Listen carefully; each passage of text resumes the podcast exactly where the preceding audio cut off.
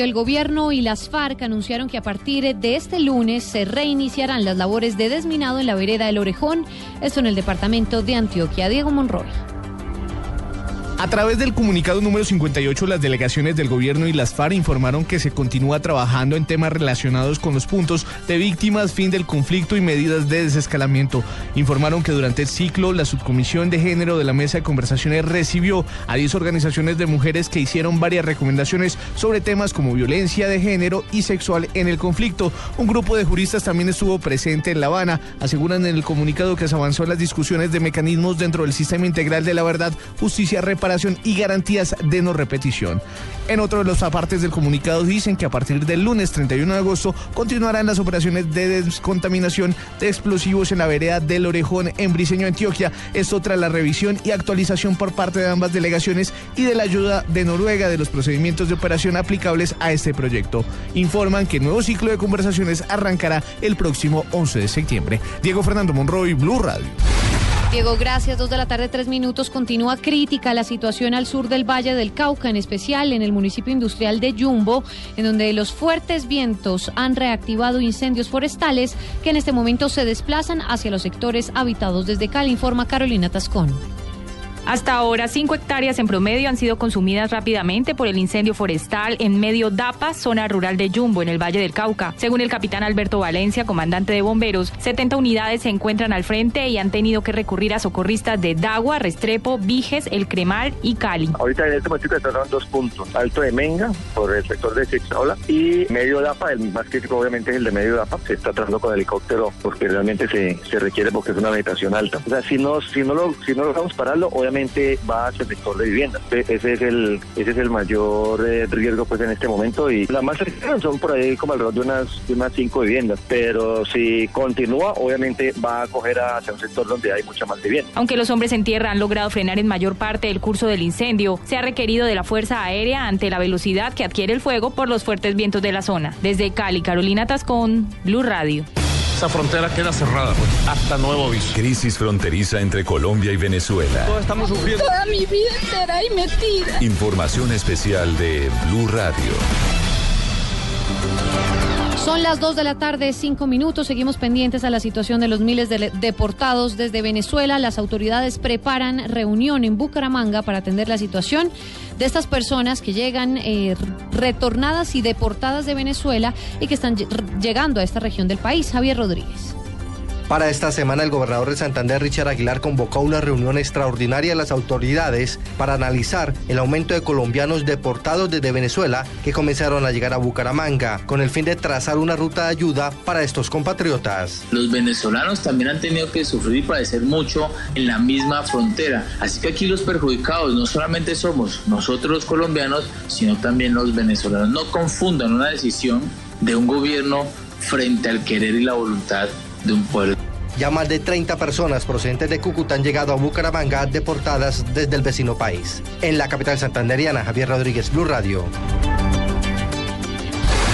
Javier, gracias. El Ministerio de Transporte anunció que los puertos de Barranquilla y de Santa Marta están en capacidad de exportar el carbón represado en norte de Santander. Este próximo miércoles se conocerá en Cúcuta cuál es la mejor opción. Diana Comas.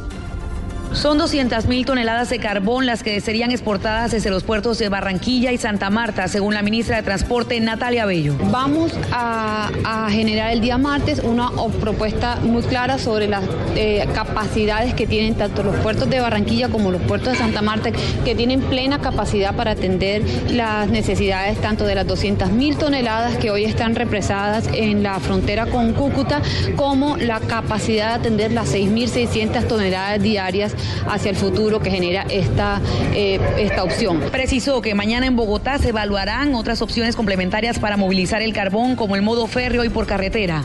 En Barranquilla, Diana Comas, Blue Radio. Dos de la tarde, siete minutos y precisamente Blue Radio conoció el drama que están viviendo los colombianos enfermos y que han sido deportados desde Venezuela. La historia la tiene Daniela Morales. Doña Esperanza Navas, de 47 años, es una de las mujeres enfermas que tuvo incluso que dormir en el suelo al otro lado de la frontera, en el país vecino, según ella, mientras hacía filas desde las 4 de la mañana. Pues a pesar de que muchos enfermos exponen sus casos, la Guardia Venezolana los mantiene a la intemperie, aguantando incluso un sol inclemente. Intemperie, aguantando sol, aguantando de noche viento eh, sereno, no teníamos comida, no teníamos medicamentos. Entonces, eh, hasta hoy que pude pasar. Ella asegura que es inhumano el trato de los guardias venezolanos con los colombianos. Pide intervención del gobierno nacional. Madre, mire, tengo mi corazón destrozado de ver todo lo que estamos viviendo los colombianos al otro lado. Es inhumano lo que está pasando el colombiano allá en Venezuela. Prácticamente nos sentíamos secuestrados. Ella será trasladada a un centro hospitalario por su problema de hipoglicemia. Daniela Morales, Blue Radio. Daniela, gracias. Dos de la tarde, ocho minutos. Cucuteños residentes en Medellín adelantan una campaña para enviar todo tipo de ayudas a los afectados por esta crisis en la frontera. Cristina Monsalve. En el sector de Ciudad del Río, al suroriente de Medellín, permanece un grupo de 30 cucuteños que ha venido recolectando alimentos no perecederos y elementos de aseo para enviar a los miles de deportados y familias afectadas por la crisis en la frontera. Mónica Peña, una de las organizadoras de la campaña, manifestó que la ayuda de los antioqueños ha sido muy valiosa y han sido muchos los elementos donados. Dijimos, no, pues es imposible que estas personas estén pasando por estas necesidades. No podemos estar allá ayudando, no podemos trasladarnos pues porque estamos ocupados, pero dijimos, desde acá podemos hacer algo y es recoger las ayudas. Y los antioqueños nos, pues, se han caracterizado por, por ser personas que ayudan, por ser personas que siempre están pues como muy pendientes a lo que la gente necesita. Las ayudas serán enviadas en el transcurso de la semana y serán distribuidas con la ayuda del Club Rotario en Cúcuta. En Medellín, Cristina Monsalve, Blue Radio. En Blue Radio acompañamos a los colombianos deportados desde Venezuela. estamos sufriendo. Toda mi vida. Estos son los rostros de la humillación. Quintero, tengo 40 años. Como estaban deportando a todos los colombianos, nos tocó antes de que nos agarraran a, a patadas, porque como están, desgraciadamente a todos nuestros compatriotas colombianos que vivimos en Ureña, a todo el mundo nos tocó salir volados porque más de uno lo agarraron y lo involucraron y están presos. De que de para- paramilitarismo y que somos ladrones y que somos bachaqueros y somos de lo peor allá. Lo que yo tenía para ir el televisor, la cama, solamente me- el trabajo, sí, claro, me quedé sin trabajo porque yo trabajaba allá y, y me tocó salirme con una mano adelante y otra atrás. Dos de la tarde, diez minutos. Noticias de Bogotá, Blue Radio y Noticias Caracol encontraron a la mujer que fue arrollada por un bus de servicio público mientras huía de un hombre que le iba a robar un celular en el sur de Bogotá. Asegura que desde el día del accidente está postrada en una cama. La información la tiene Angie Camacho. Blue Radio encontró a Rosa Sicachá, la mujer que el pasado 6 de agosto fue arrollado luego de que un sujeto la fuese a robar en el barrio El Molinos en el sur de Bogotá.